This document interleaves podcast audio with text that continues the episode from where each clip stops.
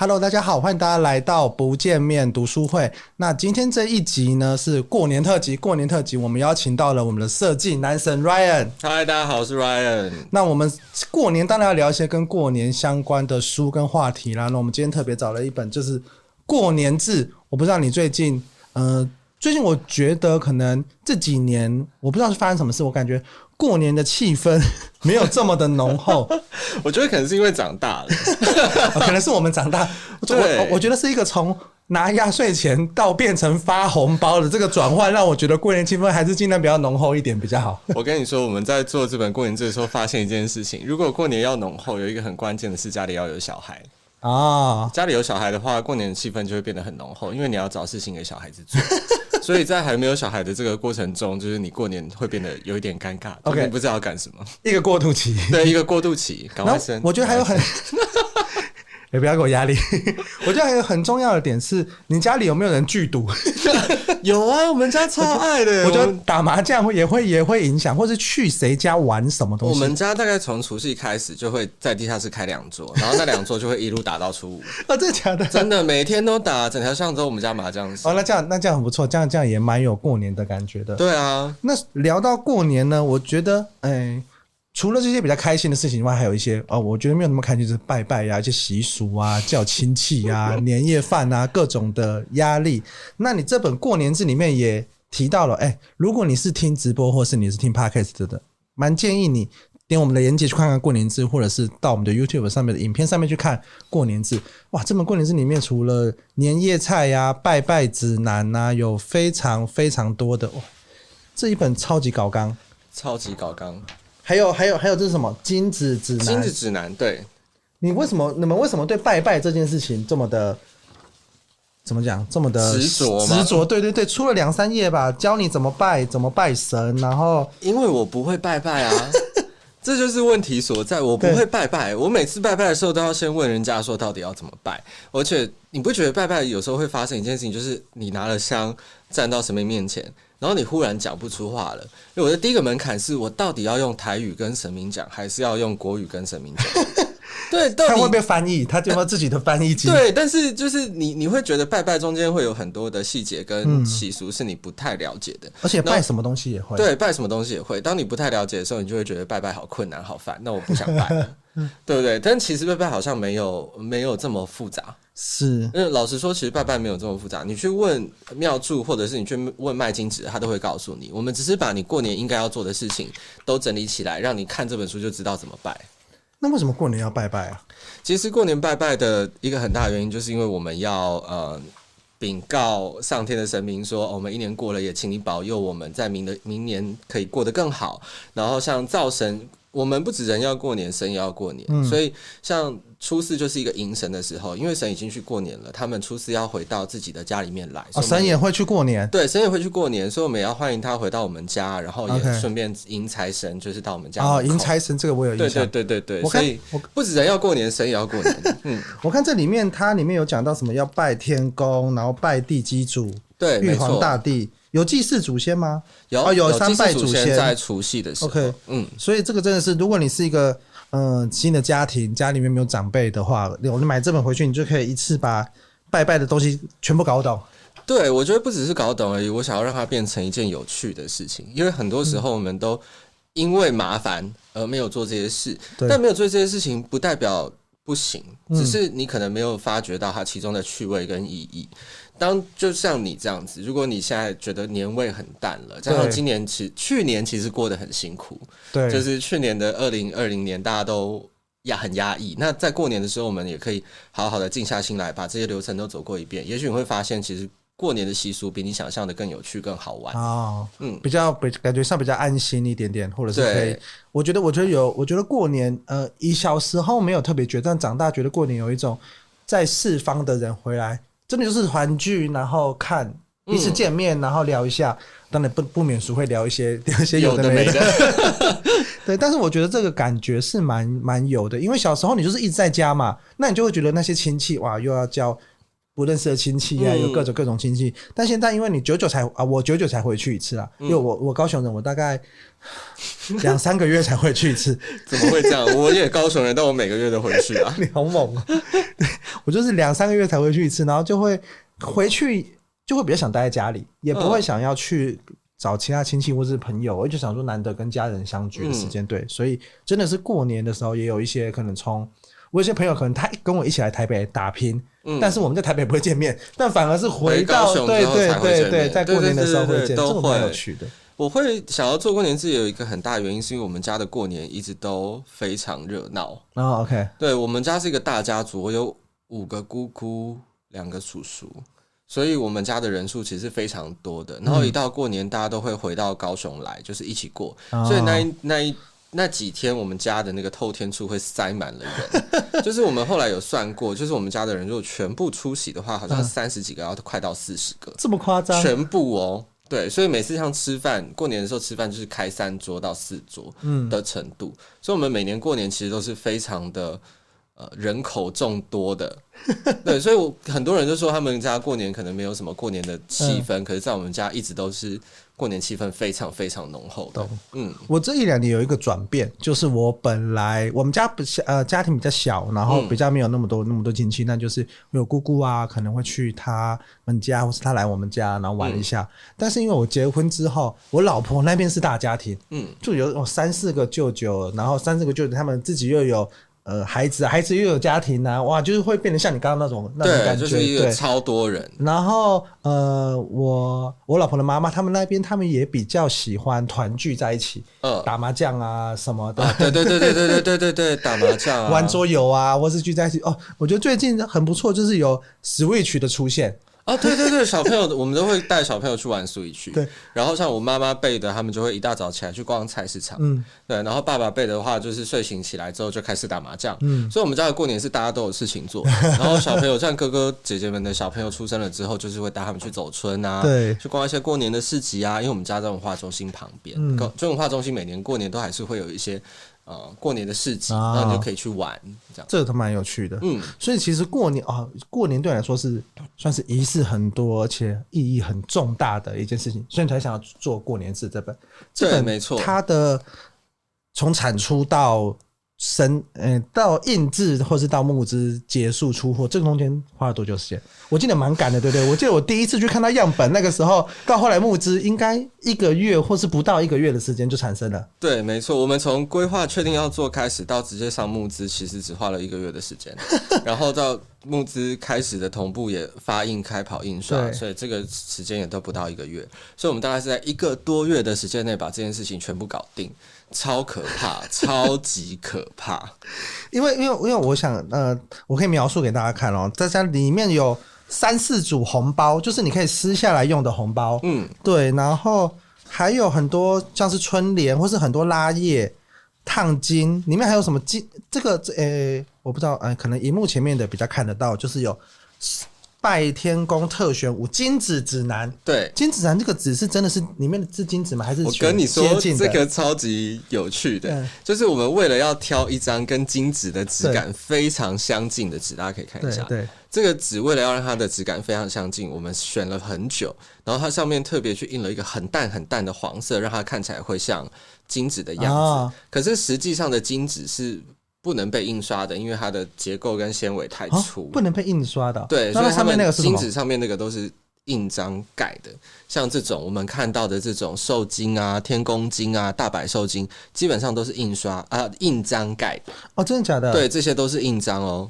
它如果要进印刷机的话，可能会比较麻烦，也不太好装订，嗯、而且它这没有办法，感觉上蛮粗糙的。对，对，所以这个纸可是我们选了很久才选出来的，很厉害耶。嗯，然后有各种的各种的红包，我觉得各种的红包真的是你你你买这你买这本回去，你今年过年就是你红包最华丽的那一个人。没错，我们里面有附了六个不同的红包，麻将红包啊，各种各种的红包，这个买了。根本不想要拆下来用吧，那么精致，所以要买两本啊，一本要拆下来用，一本要收藏。原来如此，对，就是这样。那这本里面，你有没有觉得，哎、欸，哪个东西是你做起来觉得最最痛苦的？哪个部分？每个部分都很痛苦。其实最最痛苦的部分是在估算我们要做的纸材跟印刷方法的时候，嗯，因为。这里面用了十种不同的纸，然后超过十几种的加工，所以我们光是在列加工的方式就很痛苦。前面是不是有聊到那个春联的这个？对对对对对，是哪一个春联？这个春联，这个春联，财源广进的这个春联，差点把同事搞疯。因为这个春联呢，它基本上是印在呃镭射的呃镭射镭射纸上面。那要印在镭射纸上面，它就必须要用 UV 印刷。所以 UV 印刷之外，我们还去找了就是。呃，非常传统的那种上金葱的印刷厂，帮我们在财源广进的这个部分上金葱，而且要单纯财源广进这四个字，对，上金葱，所以它摸起来是凸的，而且这个要对得很准，嗯、会有非常多的耗损，然后再加上镜头前面可能看不出来，就是它的这个飞出来的这些像是上面，哦，这是元宝，我以为是陨石，这是元宝，火山喷发出来的元宝，上面都会有那个立体的上光，然后。财神的棒子上面也有，加上财神骑的黑虎也有烫金，嗯，所以这整个里面用了非常多的工序才能把它做完。这个设计是火山贩卖铺帮我们做的设计，但是我们后加工就是真的要把自己搞死，这个非常可怕。我相信，不管是你是在呃看 YouTube 的朋友，或者是你是听的 Podcast 的，或者是你是用，不管你是耳朵听到还是眼睛看到的，我觉得这一本的做工繁复，你都是可以感受得到。对，非常的可怕。多少人在这个专案里面啊？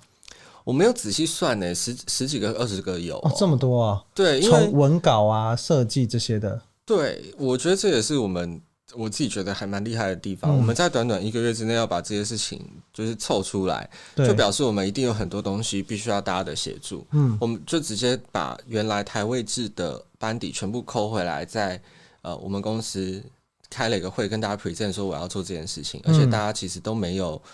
呃，没有人拒绝我，就是大家也没有听我要干嘛，就直接说好，那就上车。哦，所以我们的文稿是呃直接发去给台位置的全部的人去做，然后设计师的话，我们就是找了合作的设计师、合作的插画家，还有公司的内部设计一起完成。嗯、对，大家都很很愿意做。呃，我觉得这种文化保存类的东西是，嗯、所以把它定义成它是一个文化保存的一个一本书。我觉得这这些东西，我我。自己觉得就是跟我做过年呃做台位置的时候的感觉是一样的，很多东西你没有留下来，它就会消失掉。嗯嗯，但有时候留下来这些东西，它对年轻人来讲不是那么的熟悉，但不熟悉是因为它很无聊或它很繁复吗？其实并不是，只是我们没有用正确的方式跟眼光去看待它。是，举例来说，这本书里面有一个东西叫做范春花。范春花对，范春花它其实是呃一个插在。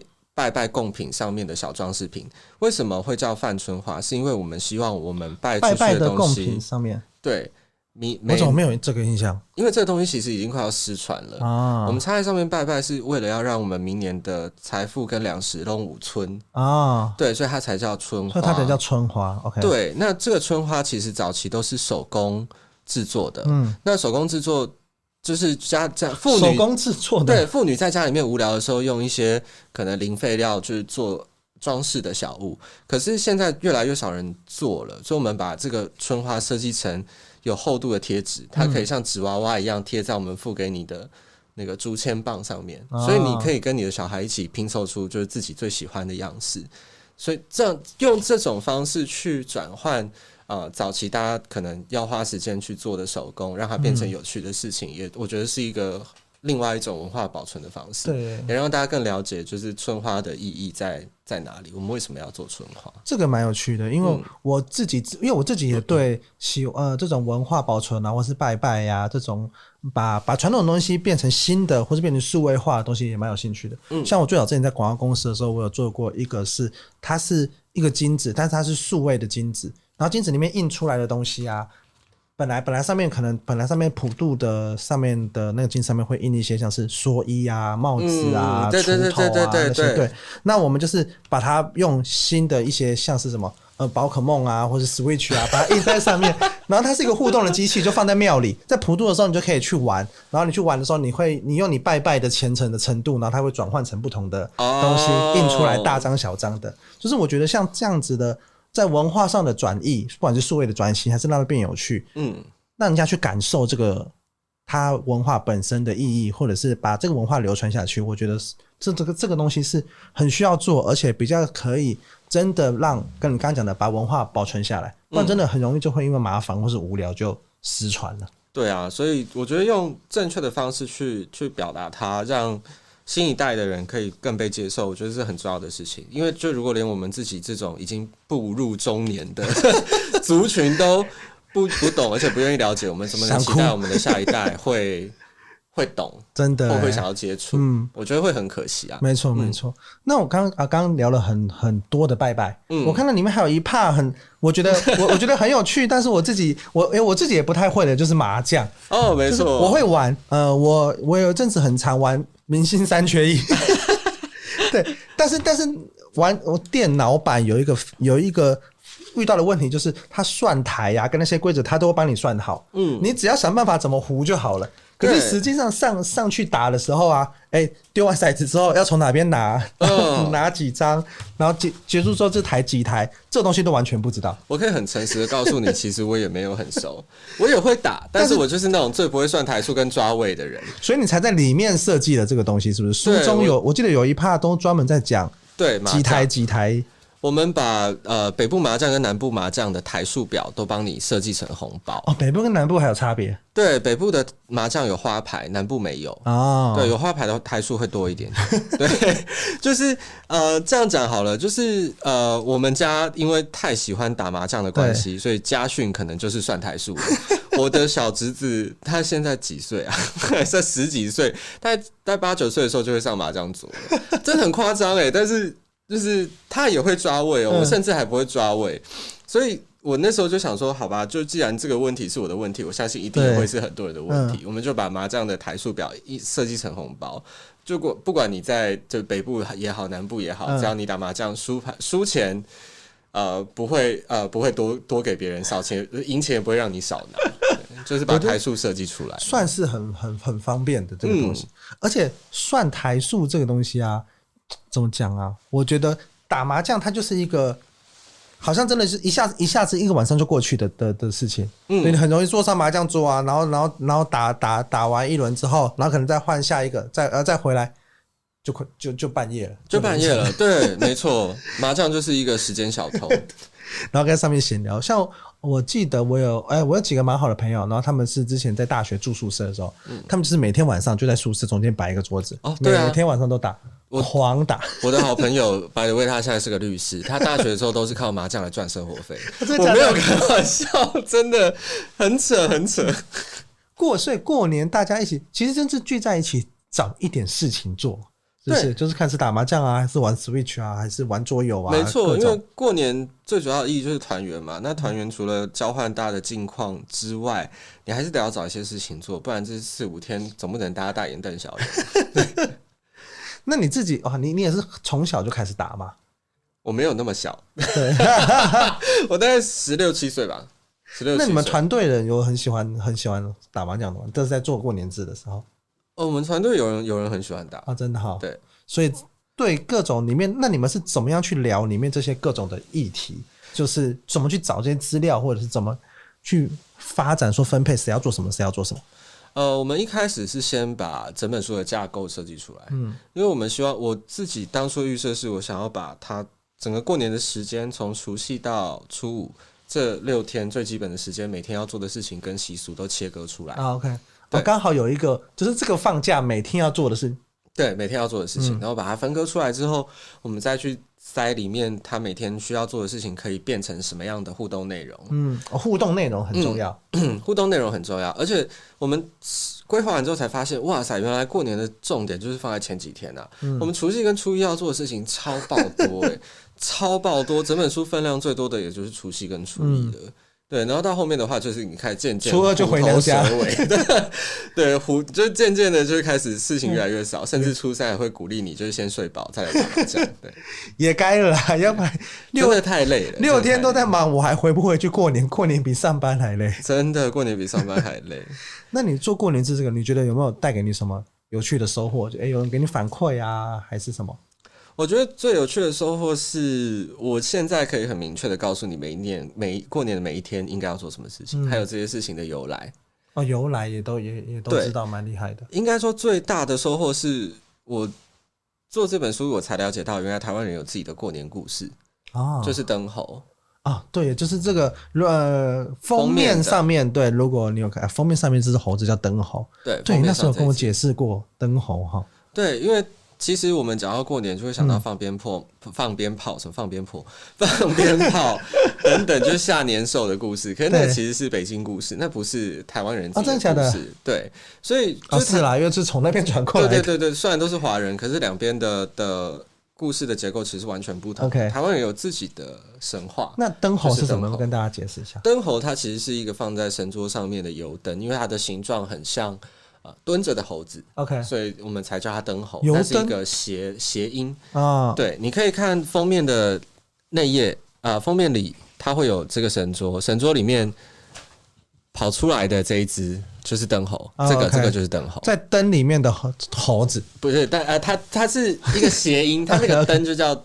颠稿，嗯，对，又又有灯钩的意思，就是可以挂在墙壁上，只是形象像一只猴子，所以就被拟人化啊，不，拟猴化变成一只猴子了。那这是什什么故事？就是台湾人在拜拜的时候呢，呃，忘记在灯猴的灯座上面粘上一颗那个叫什么汤圆？OK，因为拜拜的时候我们会拜神嘛，可是我们也会拜，我们相信万物皆有灵，所以我们也会拜那些器具。可是台湾人有一年就是忘记拜油灯。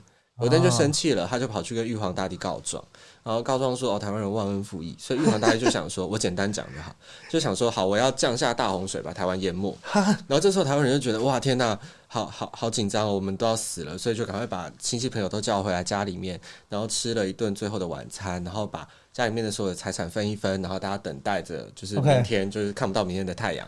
可是这时候呢，土地公跟其他的神明就觉得：“天呐，台湾人真的太可怜了。”他们并没有。呃，刻意要忽略这个灯猴的意思，所以就跑去跟玉皇大帝求情。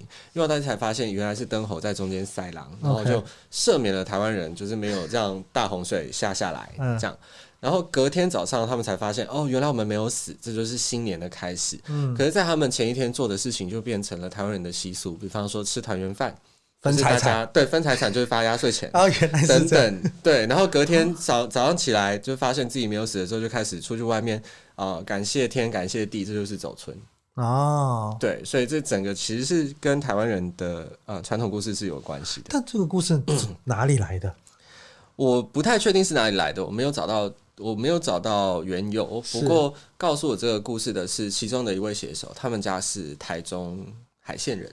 哦、嗯，对，他说他们小时候都是听这个故事长大的，这个还蛮妙的，因为这个就是跟我们听到的什么要放鞭炮啊、炸年兽啊，其实是完全截然不同的事情。对但他就是也有一个末日、末日余生的感觉，对，末日余生的感觉，没错，没错，没错。所以那那所以灯猴它是到底对我们来说是一个吉祥的存在，还是它是一个可怕的存在？我觉得这看你耶，嗯，看你用什么角度去看它。OK，我自己是觉得它蛮值得被大家记住的。OK，对，它是一个很特别的故事，是台湾人的故事。它是一个神灯精灵，对，它是一个神灯精灵，对，它是一个神灯精灵。好，我觉得这个这个蛮不错。我觉得这是今年过年回去，我就要跟我的亲戚朋友跟里面的小朋友讲这个灯猴的故事。没错，没错，这专属于台湾人的一个。过年的由来的感觉，对，专属于台湾人的过年由来，没错。那里面还有什么是是像也是像这样子，也是专属台湾人的这样子的一个？其实很多啊，因为这一本的这一本的出发角度就是台湾人到底怎么过年，嗯，所以里面的所有的习俗其实都跟台湾人的过年有关。虽然我们的过年的行为其实已经时间久远了，对对对对，像拜神里面的一些习俗，其实都会跟呃可能其他地方的不太一样。还有、哦、呃台湾年堂、马老生人跟寸枣。然后甚至是我们写的春联，就是用和文啊、招财进宝的设计下去做的，嗯、等等，还有灶神跟财神的这些缘缘故，跟初五的开工拜拜，还有送穷，嗯、其实它都是我们在过年的时候会做的事情。开工拜拜，嗯，开工拜拜，真的。那你像是这样子做完这次做整本过年之后，你有没有觉得哪个单元是哎，你推荐大家一定要回家先翻那个单元？回家先翻的，我觉得每一本每一个单元都很值得推荐、欸。我我自己讲，我我刚刚喜我喜欢拜拜跟那个回娘家，初回娘家那个交战手册。哦，我觉得那个 手册还蛮写写的写的蛮有趣的。可能可能我偏偏偏文字，我会比较先看文字。应该这样说好了，嗯、就是我们在想初二的这个题目的时候，它其实是。呃想想了很多切入方法，因为其实在这个年代里面。不一定要回娘家啊、哦，对对，因为男女权的关系结构上的改变，女生应该有她自己的自主权，所以我们不希望把初二定义成呃一定是女性要回娘家。我今年可能初一，初一就要回去了。对，所以我们在初二的时候用了比较现代的写法。嗯，那回娘家为什么会呃，就是你你不管回去谁家相处都是一个很大的问题。对，所以我们才给你一个呃，不管是回谁家都可以用上的心机交战手帖。嗯就是它不是一个教你如何去对付难搞的亲戚，而是教你如何用一些技巧去避掉呃可能会难搞的潜在潜在的冲突，对难搞的冲那个难搞的问题等等。所以先看了一下，也许你的过年会变得更顺利一点，我觉得会。尤尤其是像像今年呢、啊，过年的时候刚好好像是水逆期间，嗯，然后我老婆就跟我说，哎、欸。你要小心很多跟亲戚方面的沟通的问题，对，对对对对，讲话惹怒长辈。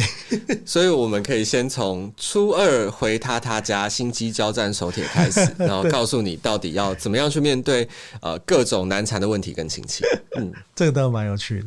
这个是我那时候看到觉得说啊，很棒，对不对？我也觉得很棒。没有想过，没有想过的这个切入点。嗯，那当然里面还有很多设计。我觉得这个设计的很多贴纸啊，像像这个像这个贴纸是什么？它其实是牌，它里面有一个，我描述给大家听哦。它里面就是有一个像十二生肖的一个牌，嗯，然后它上面有各种的贴纸，你可以，它是长长形的，很像是那种花牌。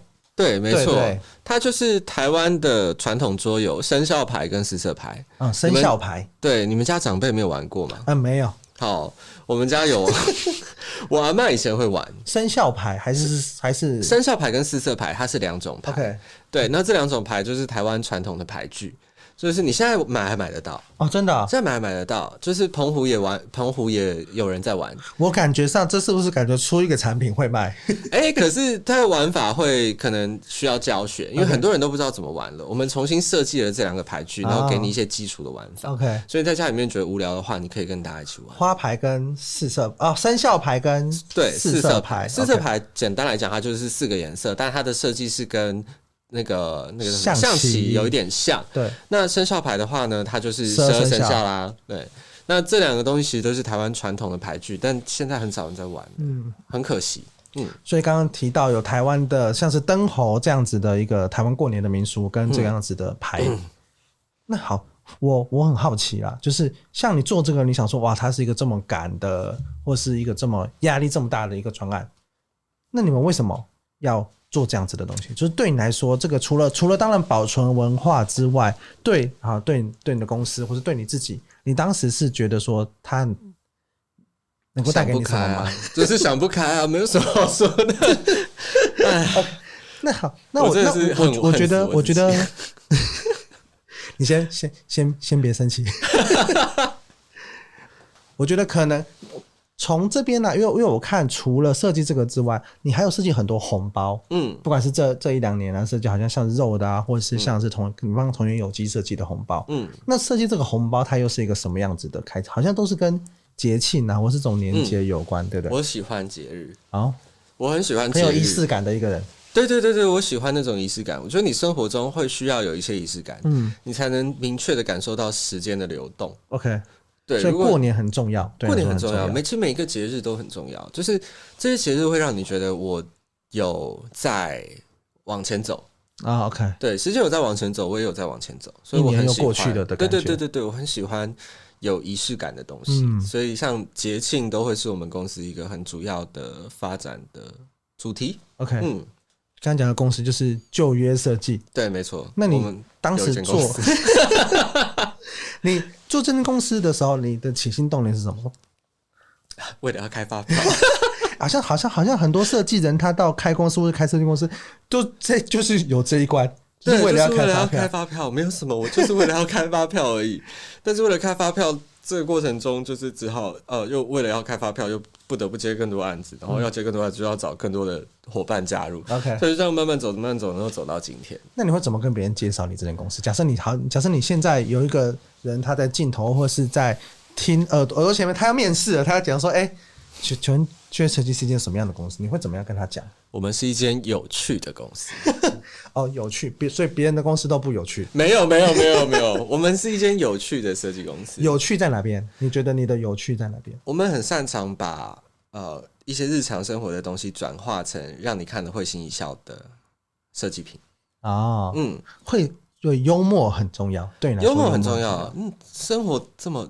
艰苦了，为什么每个周一都那么苦？对啊，每个周一都那么苦了。我们当然要有一些欢乐在在在日常生活中，你会过得比较开心啊。OK，我觉得我们是一间很幽默的公司啊，嗯、然后我们也喜欢有趣的东西，所以上班很开心。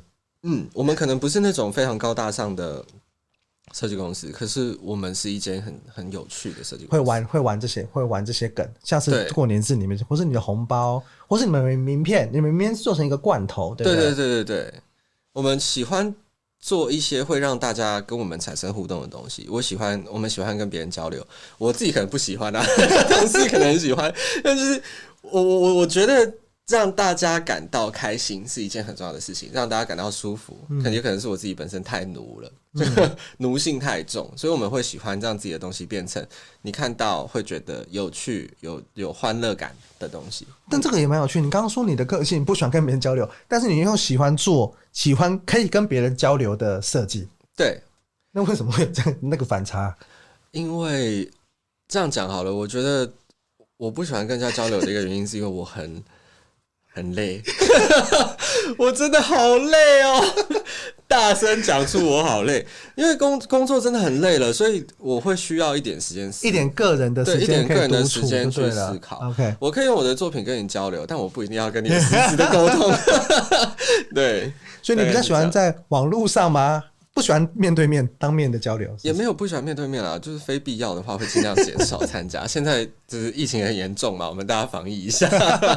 对，就是我我我可以，但是呃，就是会不不是那么的频繁啊。OK，对，不是那么的频繁，应该是说有些人他是透过交流获得力量啊。对对对，我可能是需要透过一些沉淀跟放松，我才有办法获得力量的那种人。OK，嗯，那你当初是怎么加入？设计圈会进入这个这个产业，我记得你之前跟我说的时候，你有你是因你中间有爆红过，就是分享分享什么意思？你什么意思？哎，你他自己说的，他自己说的，好，不要怪我。对，我现在已经过气了，我跟你讲，一直每每次都来跟我说这个事情。对，我曾经曾经爆红，中间是因为什么？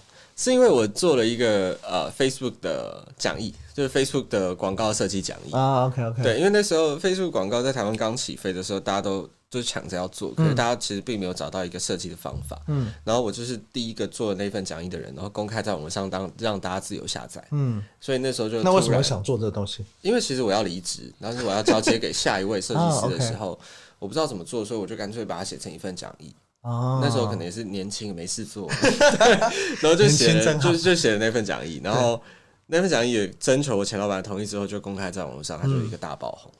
就或啊，就是做社群素材的的的关系。嗯，那你那你做到后来好，那那时候是做一开始就做设计师嘛？还是你是想你说我一开始呢？对对，我一开始其实做动画，哎，做动画的。对，我高中的时候是做动画。其实我们家的人都跟设计有一点关联。我大哥是室内设计师，我二哥是艺术家。嗯，对。但是你看，两个人都已经卡了两大条路，我要往哪里走？我 只好往广告设计方面去走啦。就不知道为什么，可能是基因的关系吧。我们家的人都对这艺术或美这种事情有兴趣。对，那你会不会压力很大？很大，超大，从小就压力很大。我看，因为我我看你，哎，你哥，你哥也是有开公司嘛，对不对？对，我可以。那那你那你你说你你二哥是做艺术，那他是什么什么样的艺术？他是创作型的艺术家，画绘画跟雕塑。他的主要 base 在北京。哦，是啊，嗯，所以你们其实算三个都是设计相关的产业，对，算艺术相关。那你自己看，那你自己会有比较的心理吗？小时候会，小时候超级会，但长大就不会了。OK，对，长大就不会了，因为自己也混得不错啊。他们也没我，他们也没我红，开玩笑的，我开玩笑。好，到时候到时候再丢去一个粉丝团，没有 没有没有啊。OK，所以好，所以那你好。我我自己很好奇啊，就是你开你开了一个公司，然后做开公司压压力会不会变得比较大？因为自己做感觉上就是自由自在的，压力很大，超级大。光是讲做这一本好了，嗯、这一本的成本就是超级爆高，就是募，我感受得到，对那个募资的金额根本是完全无法 cover 的。可是就是想做，嗯，就是只好把全公司都拖下水。对，但是会很爽，就是你做完之后，你会发现，哎，我好像又在这个人生留下了一些什么，然后留作品感对你来说也很重要。对，对，作品感会是很重要的。嗯、那那你自己像现在，那你有觉得说啊，你想要把公司带到哪里去嘛？或者是你想要你假设你有一个理想的状态的话，你觉得就业设计它会哇哇，是不是很像投资人的感觉？对我好，我只我只是很好奇，说就是那你有没有一个理想的 model？就是哎、欸，觉得我工作好像像那个样子。我觉得不错，我好像真的很不适合这种鸡汤式的对的的理念，因为其实很多人很多很多人问过我这个问题，可是我其实回答不出来，因为我不我不知道它会变成什么样子。对，嗯，我没有一个很明确的目标，我没有想要成为奥美啊，或者是我没有想要成为呃下一个永贞极致，没有没有没有，我觉得我们有自己的风格，我们就好好走下去就好，因为其实是事情。变化的很快，是。光是去年到今年，所有的事情都在天翻地覆，所以我我觉得我们有一个很明确的目标，就是我们要做一个有趣的设计公司。是，那什么事情我们都愿意尝试，就看命运把我们带到哪里。哦，嗯，但是有，但是我觉得有一个明确的方向已经很厉害，就是成为一个有趣、有梗又做出来是可以跟别人互动的设计这件事情。嗯，对，好。那最后，因为毕竟是不见面读书会，除了聊过年之外，我还想要请你再看，你有没有自己最近在看，或者是你想要推荐的书单？哦，我最近真的是很很少看书，因为我都自己出书，很少看出这本过年字，很少看别人的东西啦，都看自己。没有没有没有，其实如果今天接到这个消息之后，我其实想了三本书，嗯、这三本书都是我自己非常非常非常喜欢的书，我一定要大力推荐给大家。好，我其实很少看工具书，我比较看比较多文学。是、嗯、那。第一本是呃赫拉巴尔的《过于喧嚣的孤独》，这本比较薄，薄这本蛮薄的，这本蛮薄的。它是讲述一个呃捷克的，我记得应该是捷克的一个工人，对工人，废纸工人，对废纸工人，对，这本我也蛮喜欢的。对对对，他他会在回收的废纸里面去阅读他所所所各种经典书，对，然后他就变成一个非常学识渊博的人。可是后来的时间的改变。他们的机器被更更强大的机器所取代了。它其实是一个非常忧郁的故事，嗯，可是他写的非常好，而且整本对对白非常少，都是他自己的内心独白。你看完就是一个人在 murmur，对，一一个人在 murmur。可是你看完真的会有一种很深的惆怅感，而且很薄，所以很快就可以看完，我觉得很棒。这是第一本，嗯，那第二本呢？是我个人非常喜欢的台湾作家张大春，嗯，我觉得张大春他是台湾真的非常会写故事的人。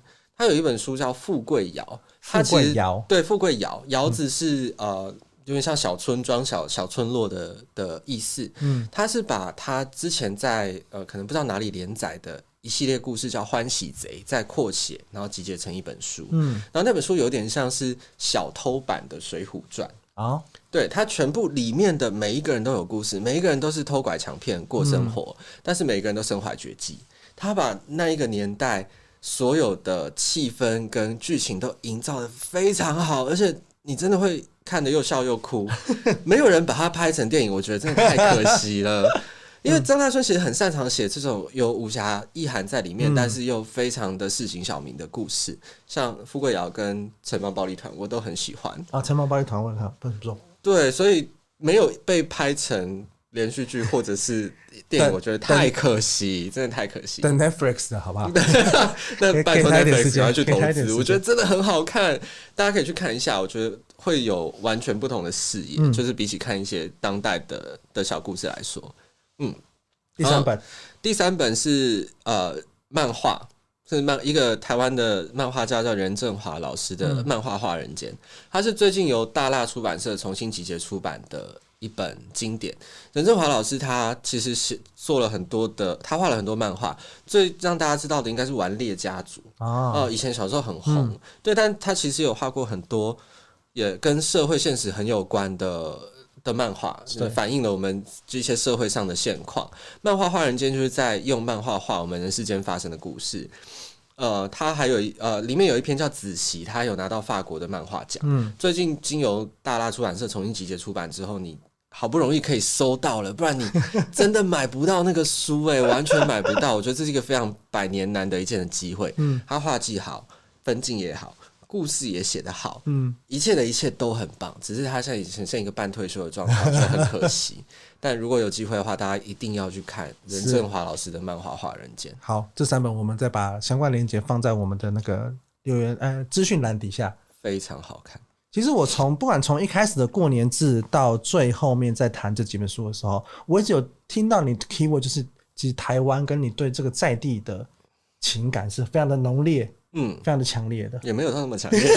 但是你看你介绍三本呃，呃三本有两本都是都是跟都是跟台湾有关的，然后你做你还特别去找像是灯猴啊，像是这样子的东西，我觉得你是不是对这个土地有一个热爱？嗯，台位制啊，你看也是。是对不对？我觉得是吧，也有可能是因为我是南部小孩的关系。嗯，我一直都觉得台湾的文化很很棒啊。嗯，它并不是呃很难接近的，它其实是非常接地气。OK，所以我一直很想要把这些日常生活属于台湾人的小事记录下来。因为老实说，台湾的历史很短，没错。相对于其他的国家来讲，台湾的历史真的比较短，所以我们的。可能厚度或可以挖掘的东西没有那么深，但它还是很丰富、很多彩的。我们现在尽量多留一点，也许再过十几二十年，它会变成非常精彩有趣的历史。嗯嗯，好。那那我们今天的节目就差不多到这边就告一个段落了。那我们感谢 Ryan，然后感谢这本过年志。如果你有买过年字，或是你喜欢跟过年有些的习俗啊，或是你有什么想问 Ryan 的问题，都可以在留言区上面留言给我们。那如果你喜欢我们的节目《不见面读书会》呢，也欢迎你订阅我们生鲜实录的频道，或是我们在 Apple Podcast 或是在 Spotify 啊这些地方 讲的很随便。好，那我们今天不见面读书人就到到这边告一个段落，感谢大家，拜拜，拜拜，拜啦拜啦，新年快乐，拜拜，拜拜，恭喜发财，哎，拜啦。